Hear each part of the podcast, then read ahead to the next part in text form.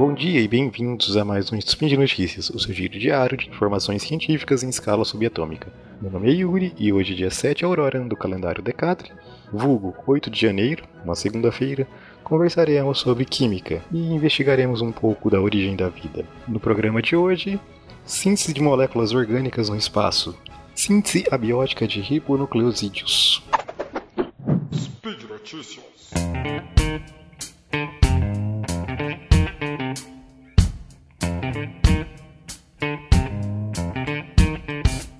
Primeiro artigo que eu trago hoje aqui para conversar com vocês foi publicado no The Journal of Chemical Physics, agora no final de 2017, em dezembro. Nele, um grupo de pesquisadores do Canadá investiga a formação de moléculas orgânicas no espaço. É, tem se direcionado grandes esforços para determinar a origem da diversidade molecular que se observa no meio interestelar. É, principalmente que a gente pode relacionar essa diversidade à, à, à origem da vida. É, recentemente, né, nos últimos anos, diversas moléculas têm sido detectadas no espaço, né, nuvens protoplanetárias, é, protostelares. Inclusive, no Spin Notícias número 42, a gente já conversou um pouco sobre isso, né, nesse, no, no Spin 42 eu trouxe três artigos relacionados à detecção no espaço de moléculas complexas, é, inclusive uma molécula quiral, todos detectados com, empregando técnicas de radiotelescópio. Então, sugere-se que moléculas prebióticas complexas, essas moléculas complexas podem surgir da interação da radiação e ou processos térmicos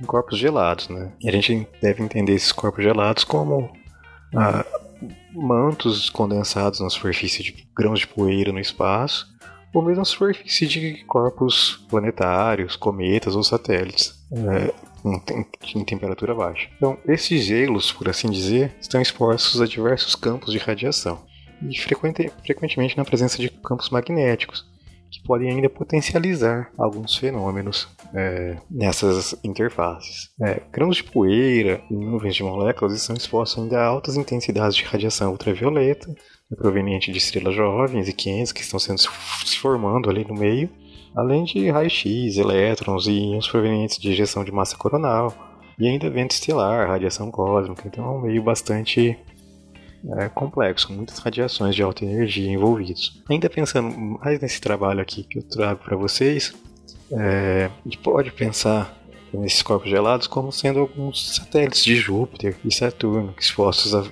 a fótons energéticos e partículas carregadas de origem solar ou galáctica. E a intensidade energética desses fótons dessas partículas pode ser amplificada pela interação com o campo magnético planetário. Né? O magnético pode funcionar praticamente como um acelerador de partícula, acelerando esses corpos em direção às superfícies geladas. Quando a radiação de alta energia, como raios-x, raios gama, é, interage com a matéria, produzem grande quantidade de elétrons secundários. Esses elétrons secundários apresentam uma energia mais baixa, né? inclusive com cálculos indicando que esses elétrons é, secundários produzidos teria uma distribuição né, normal de energia em torno de algumas dezenas de eletronvolts, e praticamente todos os elétrons secundários possuiriam uma energia inferior a 100 eletronvolts. É, bom, então muitos grupos de pesquisa estudam a interação desses gelos astrofísicos com essas partículas de alta energia e com radiação ultravioleta mas tem sido tem crescido o, o, interesse no papel desses elétrons secundários de baixa energia nessa química. E esse trabalho, em conjunto com alguns outros, tentam preencher essa lacuna. Então, aqui especificamente nesse trabalho, os caras usaram diferentes técnicas, né, XPS, TPD, SD, para analisar a interação de elétrons de baixa energia com filmes de gelo de metano e oxigênio. Né, lembrando, o metano é frequentemente encontrado no espaço e nos corpos do sistema solar, e o oxigênio molecular é ejetado de supernovas. E, além disso, existem evidências espectroscópicas de oxigênio, oxigênio é, condensado em satélites como Ganymedes, Europa e Callisto, onde metano também é reportado. Lembrando, Ganymedes é uma das luas de Saturno e Europa e Callisto são luas de Júpiter. Então, no experimento, é, filmes de metano contendo apenas metano e outros contendo metano e oxigênio, numa relação de 3 para 1, 1 foram irradiados com elétrons de baixa energia, né, é, a 70 eletronvolts, uma temperatura de 22 Kelvin em ambiente de ultravácuo. É, Para ter uma ideia, é, o, o, o, vácuo empregado, do vácuo empregado nesse experimento seria algo em torno de 6 vezes 10 a menos 11 Thor. Né? Lembrando que Thor é uma unidade de pressão que é definida como 1,760 avos da pressão atmosférica padrão, pressão da atmosfera a, a nível do mar. Então, nesse experimento foi observado que a exposição prolongada desse gelo esses elétrons de baixa energia levou à formação de potenciais precursores da vida, né? empregando o XPS, confirmou a formação das ligações carbono-oxigênio, carbono-carbono, carbono-duplo-carbono, é, e diversas outras ligações envolvendo esses átomos. Então, quando o filme irradiado continha apenas metano, foi possível detectar a formação de moléculas como metano, propano, acetileno, butano, etileno e propileno. E para os filmes que continham metano e oxigênio, detectou-se a formação de metanol, formaldeído, etanol, acetaldeído, éter dimetílico e ácido acético. Lembrando que metanol é uma das moléculas detectadas que foram é, citadas lá no Spin de Notícias número 42. Então, os resultados apresentados no trabalho corroboram a hipótese de que a interação de elétrons secundários de baixa energia, radicais é, e íons formados inicialmente durante a radiólise da matéria, né, radiólise é a decomposição por radiação ionizante, é, pode ter esses processos podem ter desempenhado um papel importante nas transformações químicas de gelo astrofísicos e, mais importante ainda, na, isso, esses processos podem ocorrer na superfície de planetas, levando à síntese de moléculas complexas, e esses processos podem ter sido uma força direcional para a criação dos blocos, que então vieram dar a origem à vida. O segundo trabalho que eu trago para conversar aqui com vocês hoje foi publicado em novembro de 2017 e teria como título, em tradução livre, Síntese abiótica de ribonucleosídeos purina e pirimidina em micro, microgotas aquosas. O trabalho foi publicado por pesquisadores de diferentes instituições dos Estados Unidos e da Coreia e relata essa síntese que busca corroborar a importância do RNA na origem da vida. Uma das hipóteses da origem da vida diz que havia um mundo de RNA antes do surgimento das células modernas. De acordo com essa hipótese, o RNA armazenava a informação genética e catalisava as reações químicas nas células primitivas antes da existência do DNA. Uma das falhas nessa hipótese está em como explicar o surgimento dos ribonucleosídeos, né, os blocos construtores do RNA, a partir de moléculas simples, uma vez que esse processo demandaria uma quantidade de energia muito grande, né? Seria muito desfavorável termodinamicamente falando. É, recentemente, algumas rotas foram propostas para essa síntese, é, contornando os mecanismos biológicos. Essas rotas propostas apresentavam alguns problemas, né? Elas demandavam diferentes ambientes para as diferentes etapas e, além disso, elas demandavam um tempo muito grande, que tornava é, um pouco improvável para explicar a existência dessa química pré-biótica na qual o RNA poderia ter se desenvolvido.